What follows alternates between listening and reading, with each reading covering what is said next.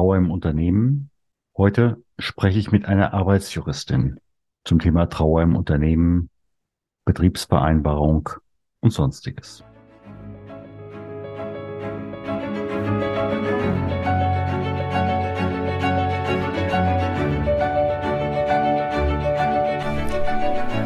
Schweres leicht gesagt.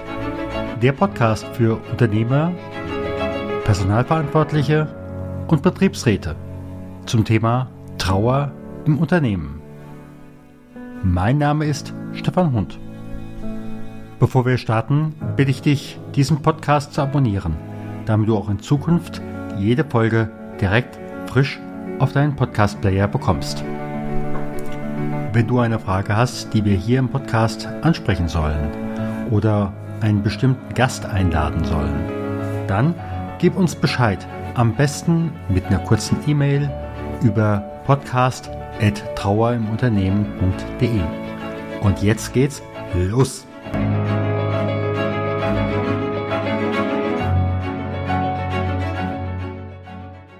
Liebe Hörerinnen und Hörer, heute geht es in einer neuen Folge um das Thema Arbeitsrecht, Trauer im Unternehmen.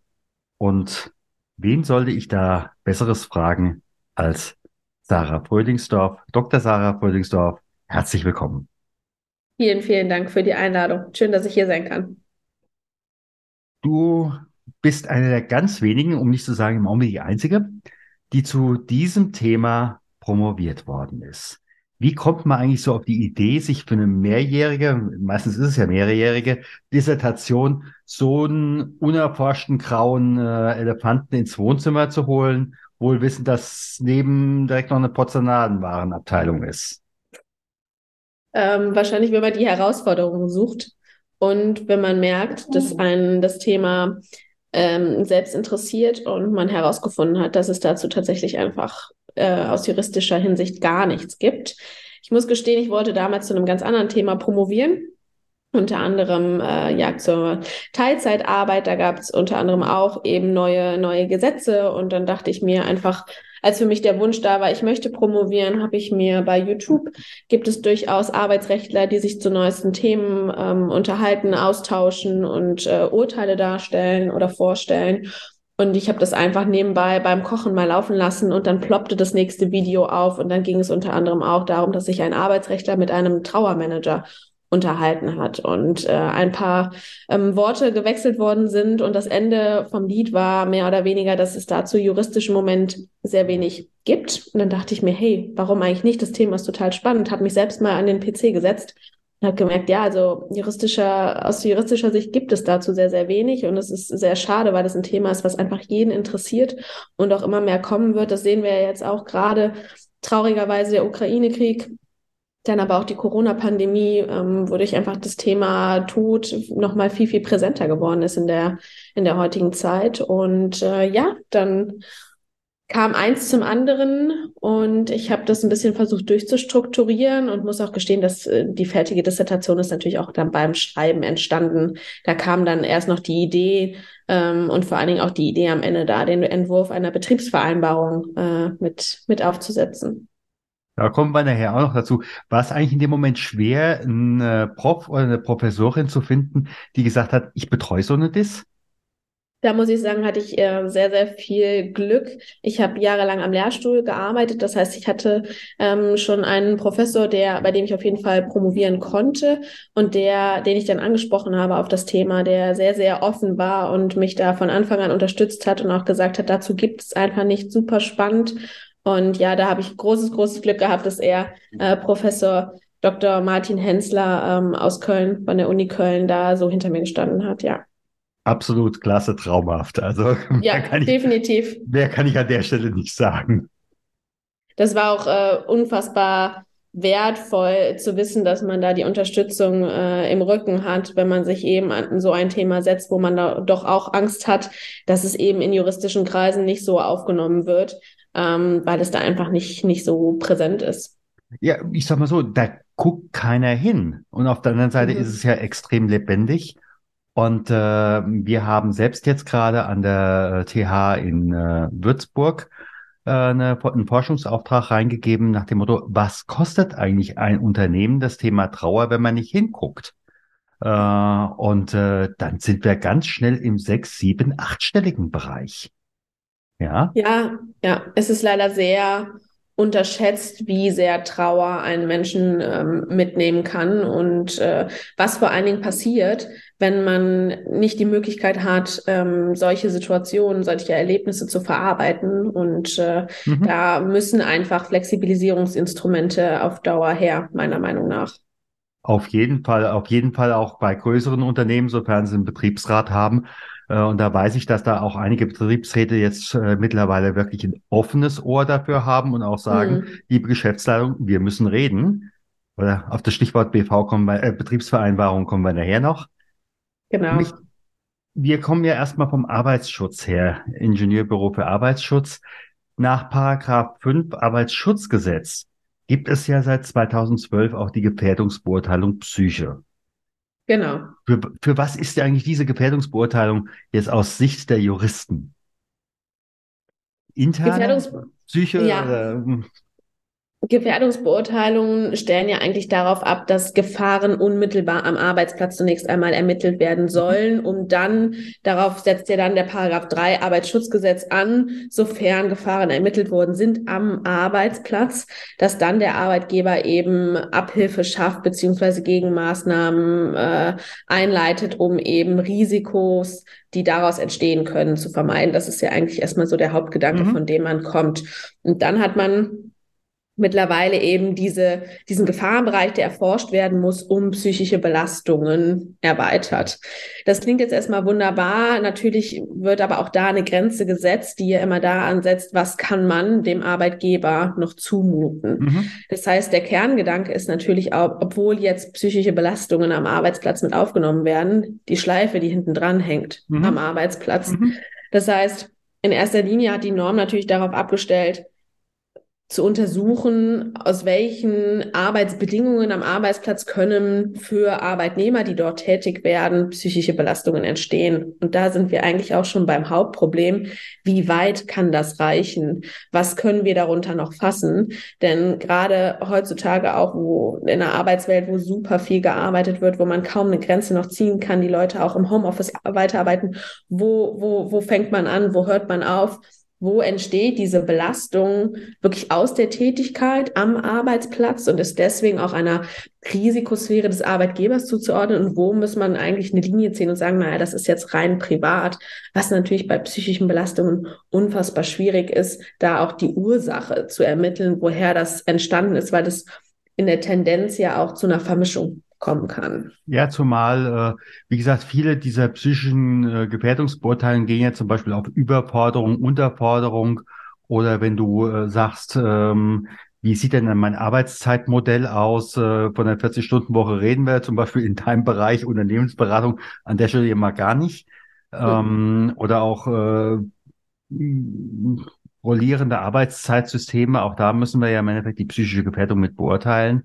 Aber wenn es um die Psyche selbst geht, ähm, wenn der Anlass außerhalb ist, dann haben wir ja nochmal ganz andere Sachen. Und auf der anderen Seite, etwas wie Trauer kannst du nicht einfach abschalten.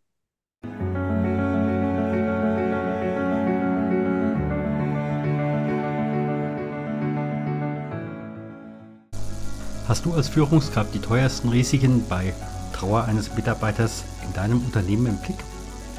Wenn nicht, wir haben ein Workbook und anhand von 72 Aussagen, Situationen kannst du nach dem Ampelsystem deine Situation in deinem Unternehmen einschätzen.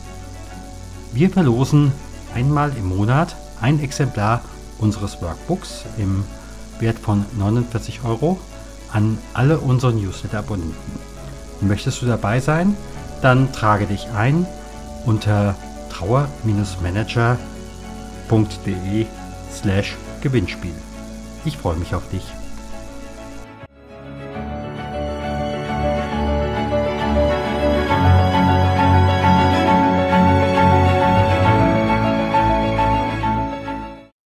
Genau. Das ist ja auch das Problem, dass Trauer ja in der Regel, also ich bin eigentlich immer vorgegangen und habe auch, äh, um dieses Problem so ein bisschen zu, äh, versucht zu unterleuchten und auch die Grenzen aufzuzeigen, wo können noch Pflichten des Arbeitgebers bestehen und wo nicht, habe ich versucht, drei, drei Gruppen mehr oder mhm. weniger mhm. zu bilden, damit man das so ein bisschen besser einordnen kann. Mhm. Das heißt, es gibt ein, die, die erste Gruppe ist der rein private Trauerfall. Das heißt, ein Angehöriger oder ein guter Freund von mir stirbt. Das wäre die erste Gruppe. Hier sind wir natürlich in einem rein privaten Bereich, wo wir eigentlich sagen müssen, natürlich wird diese Trauer ähm, und die Situation, in der sich der Arbeitnehmer befindet, mit an den Arbeitsplatz gebracht. Aber rein theoretisch besteht da, muss man eigentlich eine Linie ziehen und sagen, da kann man dem Arbeitgeber nicht mehr zumuten. Das muss er per Gefährdungsbeurteilung erforschen und dagegen Maßnahmen mhm. zwingend treffen. Also mhm. wir sind hier auf einer verpflichtenden Seite. Natürlich darüber hinaus ist das möglich und auch wünschenswert. Ja, auch wünschenswert, klar, nicht, allein im eigenen ähm, Interesse. Genau, nicht, nicht zwingend. Und dann gibt es zwei weitere Kategorien. Die sind, so habe ich sie zumindest genannt, wenn ein, ähm, ein völlig externer irgendwie, äh, aber im Zusammenhang mit der Arbeit ähm, zu Tode kommt. Das heißt irgendwie äh, im Baubetrieb jemand, der nicht unmittelbar im Unternehmen ist, aber der, der zusammenarbeitet oder aber auch ein klassischer Fall der Bahnfahrer, der jemanden überfährt oder der Taxifahrer oder auch der Polizist, der jemanden erschießen muss. Mhm. Das heißt, da ist natürlich ein Zusammenhang und aber auch der der, die dritte Kategorie, dass mein Arbeitskollege stirbt. Ist da mhm. dann, das ist ja immer noch ein, das hat einen Bezug zum Arbeitsplatz, aber ist natürlich erstmal, das ist so eine, so eine Zwischenlinie, kritisch zu bewerten, da es nicht typisch ist und regelmäßig ist, nee. dass mein Arbeitskollege Gott sei Dank nicht. Genau, und da, anhand dieser Gruppen kann man eigentlich schön schon versuchen, das einzuordnen und auch das mit dem anhand des Gesetzes Kategorien zu bilden, wo man sagt, okay, hier können, gibt es dauerhafte Gefährdungen am Arbeitsplatz. Zum Beispiel bei Polizisten gehört Tod und Trauer dazu und die haben entsprechend auch schon mhm. Regelmodelle und äh, haben dann natürlich auch Gefährdungsbeurteilung. Das gleiche ist es wunderbar bei der Deutschen Bahn, die auch ein super Konzept haben, um eben diese Fälle mittlerweile aufzuarbeiten und da die Arbeitnehmer als auch die, die Familien zu unterstützen. Mhm. Also da sieht man eigentlich schon ganz schön, dass mittlerweile, also diese Linie ist schon da, rein privat und der, der Arbeitsplatzbezug. Mhm. Wie ist das? Äh, ich hatte neulich ein Gespräch, ähm, da ist einerseits jemand mit einer Trauer, kommt da an den Arbeitsplatz. Ist das im Endeffekt aber auch vergleichbar ähm, mit Sachen, die von außen kommen, wenn jemand mit einem dicken Alkoholproblem kommt? Mhm.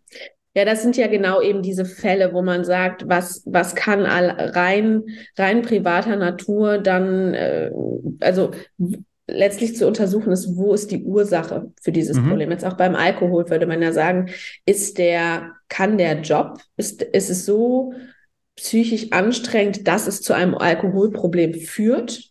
Oder aber ist es so, dass es rein privat Ursachen hat, dass der Arbeitnehmer ein Alkoholproblem entwickelt dann aber beispielsweise wieder die, die Kombination, er, er, trinkt aber am Arbeitsplatz und ist deswegen wieder eine Gefährdung für, für andere Kollegen, je nachdem, mhm. welcher Beruf ausgeübt wird.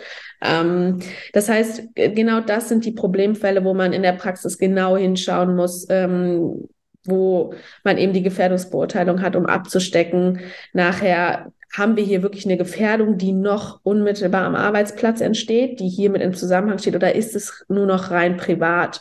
Da mhm. kann man natürlich darüber diskutieren äh, und auch die Arbeitsrechtler werden sich da wunderbar mit der Auslegung der Norm und so weiter schön ähm, mhm. ähm, mit beschäftigen. Meine Meinung ist aber, sofern es rein privater Natur ist, kann man dem Arbeitgeber nicht mehr zumuten, da jegliche Maßnahmen abzustecken, also zumindestens auf der verpflichtenden Seite. Ja. Ähm, man sieht aber ja an meiner Dissertation, dass ich natürlich dafür aufstehe, dass man äh, auf freiwilliger Basis entsprechend ähm, ja, Regelungsmodelle schafft. Und dann ist natürlich gerade das Instrument der Gefährdungsbeurteilung nach Paragraph 5 Arbeitsschutzgesetz ein, ja, ein schönes, ein schöner Weg, um da erstmal anzusetzen und Gefahren in Anführungsstrichen zu ermitteln und zu sehen, okay, wo sind unsere Schnittstellen, wo, ähm, wo kann was, äh, wo sind die Risiken, wo können wir äh, Maßnahmen treffen und was ist da möglich. Ja.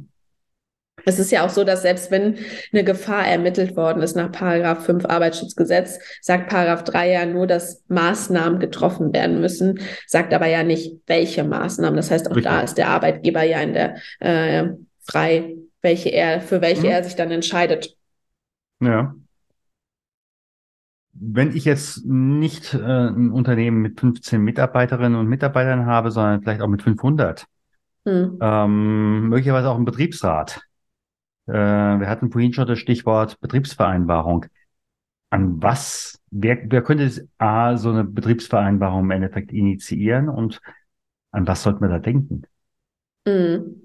Also erstmal, man denkt, glaube ich, bei, ähm, bei Betriebsräten, ähm, zumindest wenn man in dem Thema nicht drin ist, dass man sehr, sehr viele Arbeitnehmer braucht, was äh, in der Regel gar nicht der Fall ist, denn wenn man schon ins Gesetz guckt, in Paragraph 1 bei VG, ist die, die Schwelle, ähm, um einen Betriebsrat gründen zu können, wird ja immer angestoßen von der Arbeitnehmerseite aus. Mhm.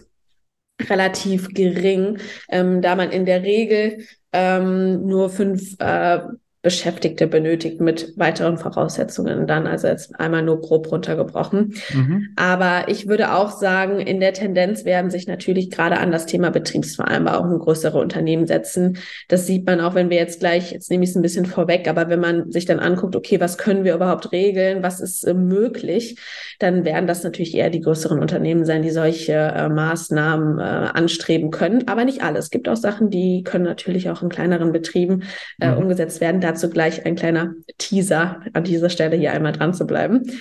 Ähm, genau.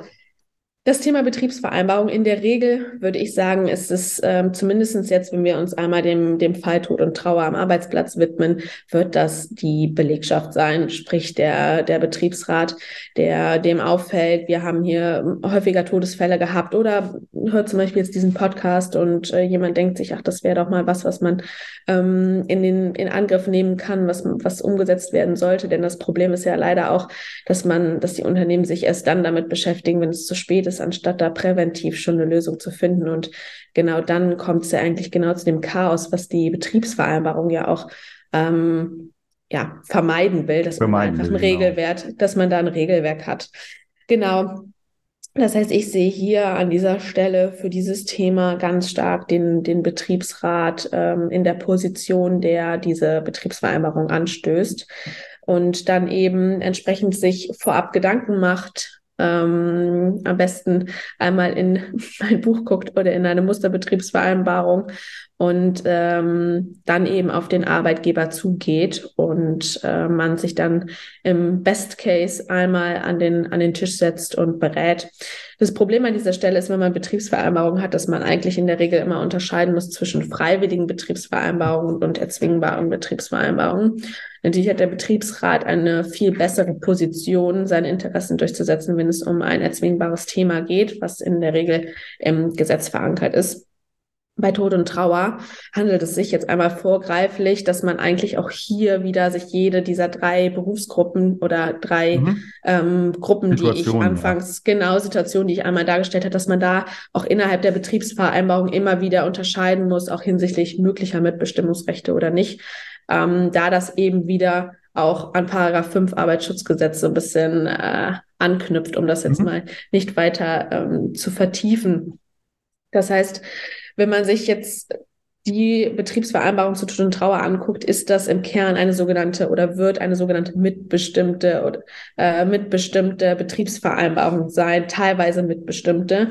Das heißt, man kann da eben innerhalb der Gruppen wird es gewisse Maßnahmen geben, weil man mhm. sich bei einer Betriebsvereinbarung immer von Maßnahme zu Maßnahme hangeln muss und muss da gucken, gibt es gewissermaßen Mitbestimmungsrechte oder nicht. Ähm, wenn wir aber mal wieder den Schritt zurückgehen, wird ja, wird es ja so oder so die Situation geben, dass es von einer Seite angestoßen werden muss. Das heißt, es wird von Anfang an die Partei Arbeitgeber und Betriebsrat geben, die am Tisch sitzen. Das heißt, eigentlich sollte in diesem Fall das Thema, sind wir in der erzwingbaren Mitbestimmung beziehungsweise Betriebsvereinbarung oder der Freiwilligen, sollte eigentlich außen vor bleiben, sobald man da einmal sitzt. Und es hat auch für die Wirksamkeit der Betriebsvereinbarung nachher als solche erstmal keine Auswirkungen.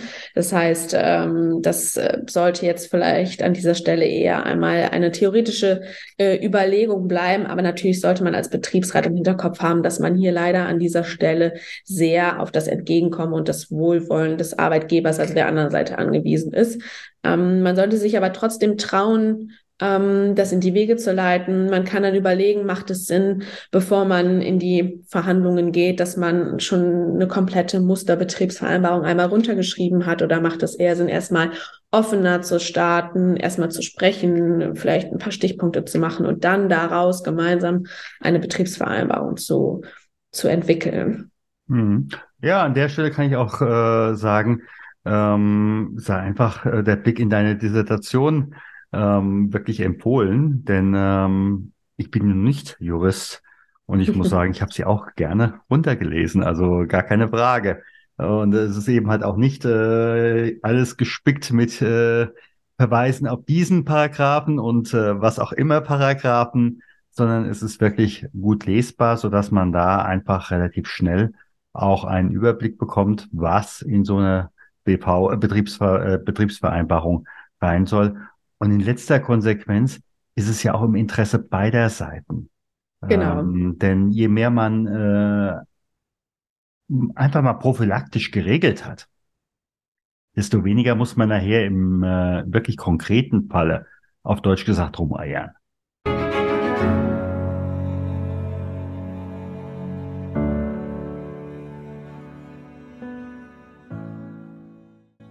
Im Arztbericht steht es unerbittlich. Jens, 42, hat Krebs im Endstadium. Noch sechs Wochen. Vielleicht. Und was jetzt? Zusätzlich zu allem Schock und aller Trauer. Wie geht es morgen weiter mit seiner jungen Familie, wenn das entscheidende Geld fehlt?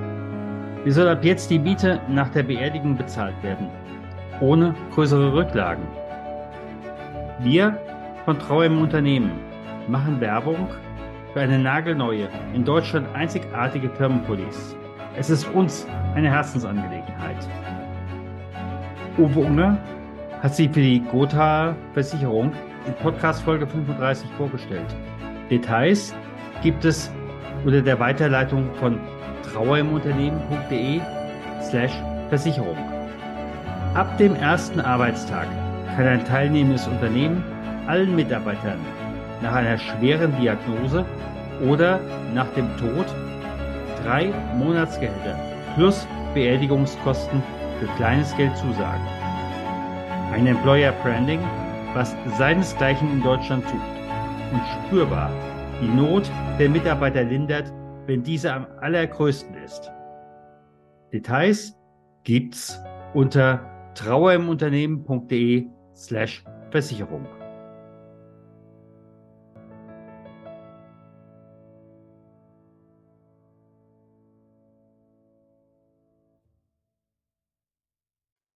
Ja. ja. Natürlich wird es äh, immer mal Situationen geben, wo dann der Arbeitgeber auch sagt, okay, das, ähm, das können wir nicht mehr stemmen, das geht uns zu weit. Aber auch hier ähm, kann man natürlich die, die Musterbetriebsvereinbarung nehmen, sich daran, das ist ein, ein Beispiel, nur ein Muster. Das heißt, man kann über diese Mindestanforderungen hinausgehen, man kann aber natürlich auch darunter bleiben.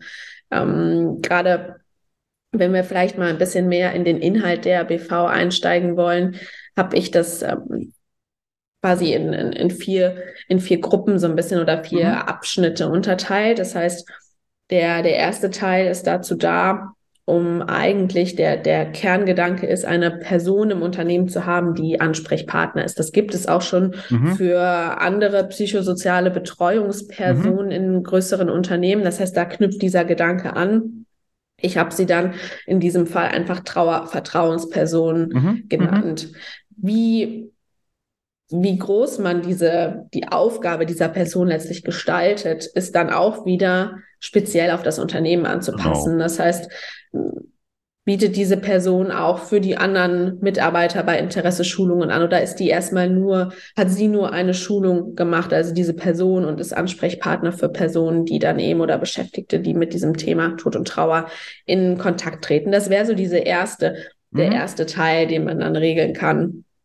Der zweite Teil ist, und das ist eigentlich, finde ich, so mit das Wichtigste und auch der Sinn und Zweck dieser Betriebsvereinbarung. Denn wenn wir uns nochmal angucken, okay, warum schließen wir denn überhaupt eine Betriebsvereinbarung ab, ist der Sinn dahinter ja, dass man ein normatives Regelwerk schafft. Denn eine Betriebsvereinbarung hat einen normativen Charakter und einen schuldrechtlichen Charakter. Das heißt, der normative Teil also abgeschlossen wird die Betriebsvereinbarung ja zwischen dem Betriebsrat und dem mhm. Arbeitgeber, ist ein schriftlicher privatrechtlicher Vertrag und der dann auch im Unternehmen veröffentlicht werden muss.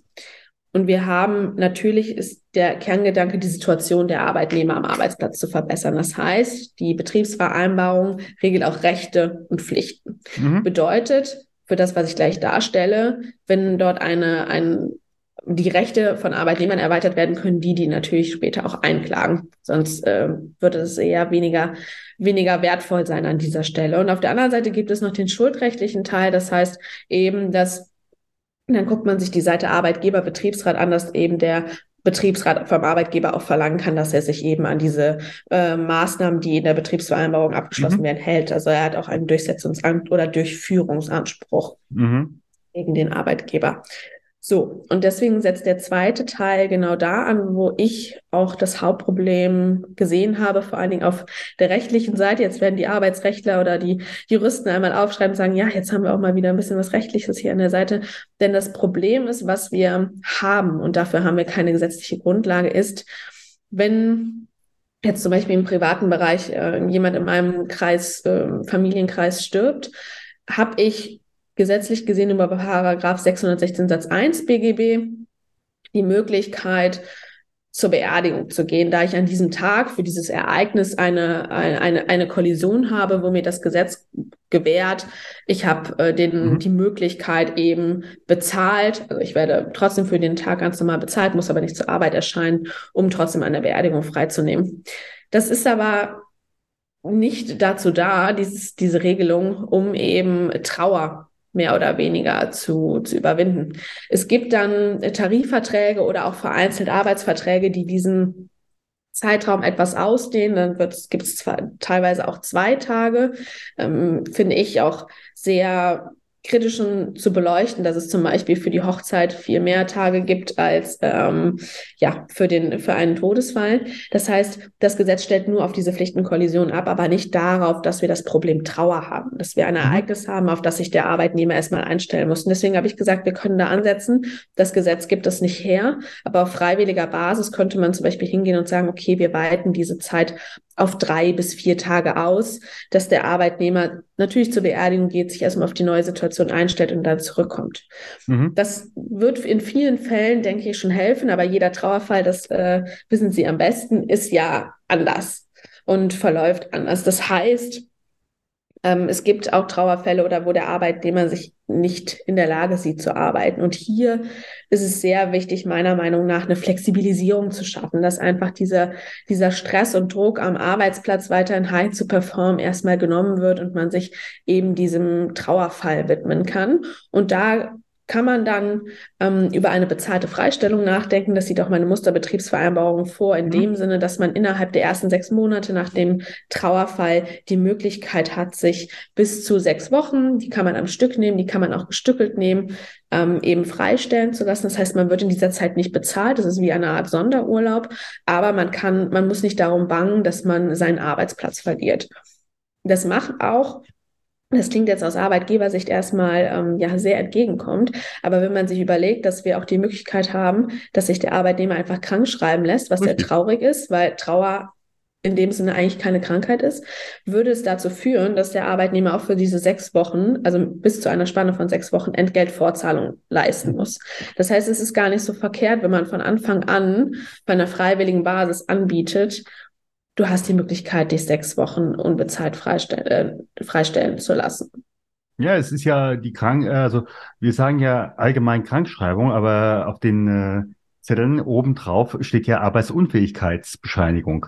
Und in dem Moment, wo ich natürlich eine Arbeitsunfähigkeitsbescheinigung habe, weil ich einfach verheult bin und äh, dementsprechend keinen Laden eröffnen sollte, ähm, dann hat nämlich auch der Arbeitgeber keine keinen Zugriff. Und in dem Moment, wo es zum Beispiel eine Betriebsvereinbarung gibt oder wir haben eben halt die, diesen Brandschutzordner mit den äh, entsprechenden Absprachen, dann habe ich auch wiederum als Arbeitgeber die Möglichkeit, ähm, du hast jetzt die Situation, von mir aus, wie viel brauchst du? Zwei Wochen, drei Wochen, kriegst du drei Wochen, aber dürfen wir dich in der Zeit anrufen?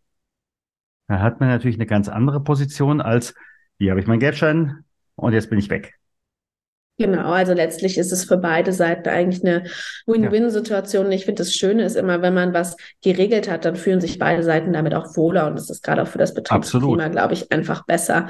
Ähm, das ist nur leider ein Punkt, der, glaube ich, noch nicht bei jedem, bei jeder Führungskraft oder bei jedem Unternehmen äh, bisher angekommen ist. Aber ich denke, das Thema kommt immer mehr.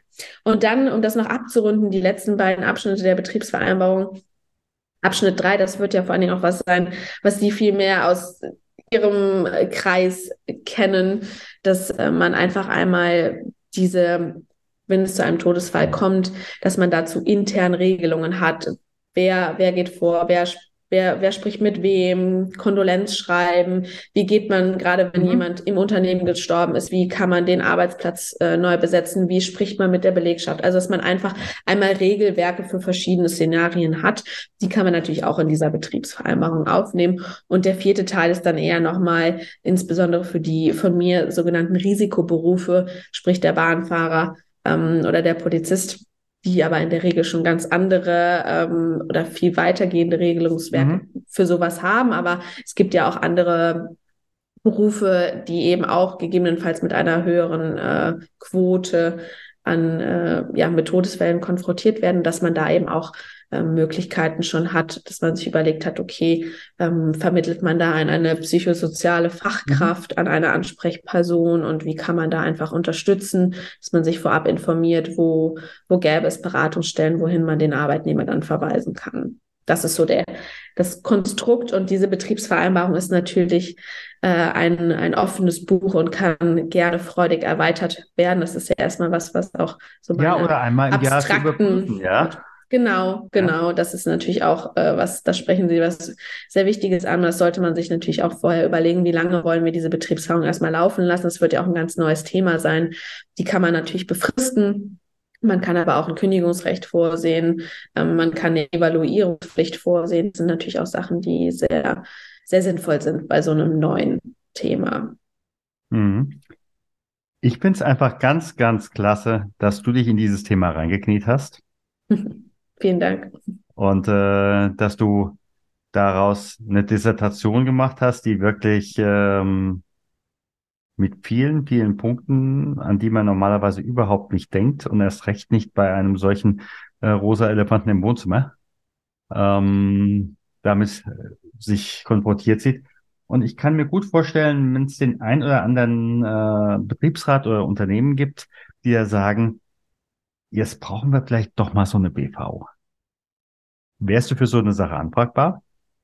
Auf jeden Fall. Also da steckt natürlich auch ein bisschen Herzblut hinter, gerade wenn man sich damit äh, anderthalb Jahre sehr, sehr intensiv auseinandergesetzt hat. Und ich bin ja auch offen. Ich war, äh, habe mich sehr über die Anfrage für den Podcast hier gef äh, gefreut. Und man muss ja auch sagen, dass ich dieses, die Dissertation sehr abstrakt aufbauen musste, weil es dazu sehr wenig gibt. Das heißt, vieles ist auch mein Konstrukt.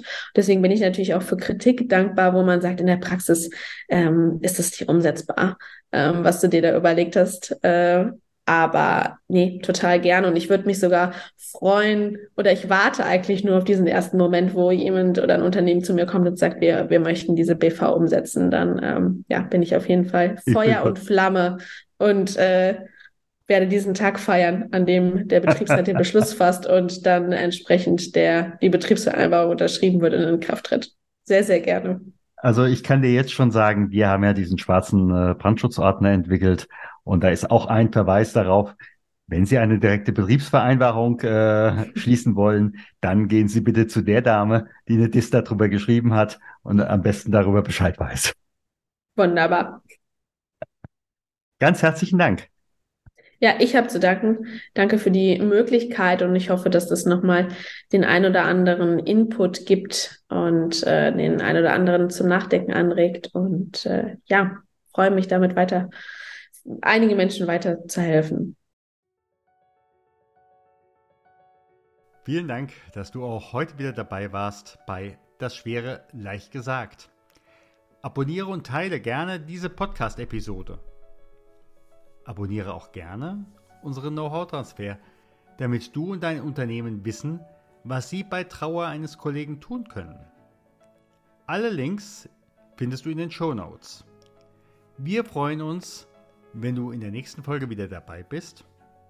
Herzliche Grüße, dein Stefan von trauermanager.de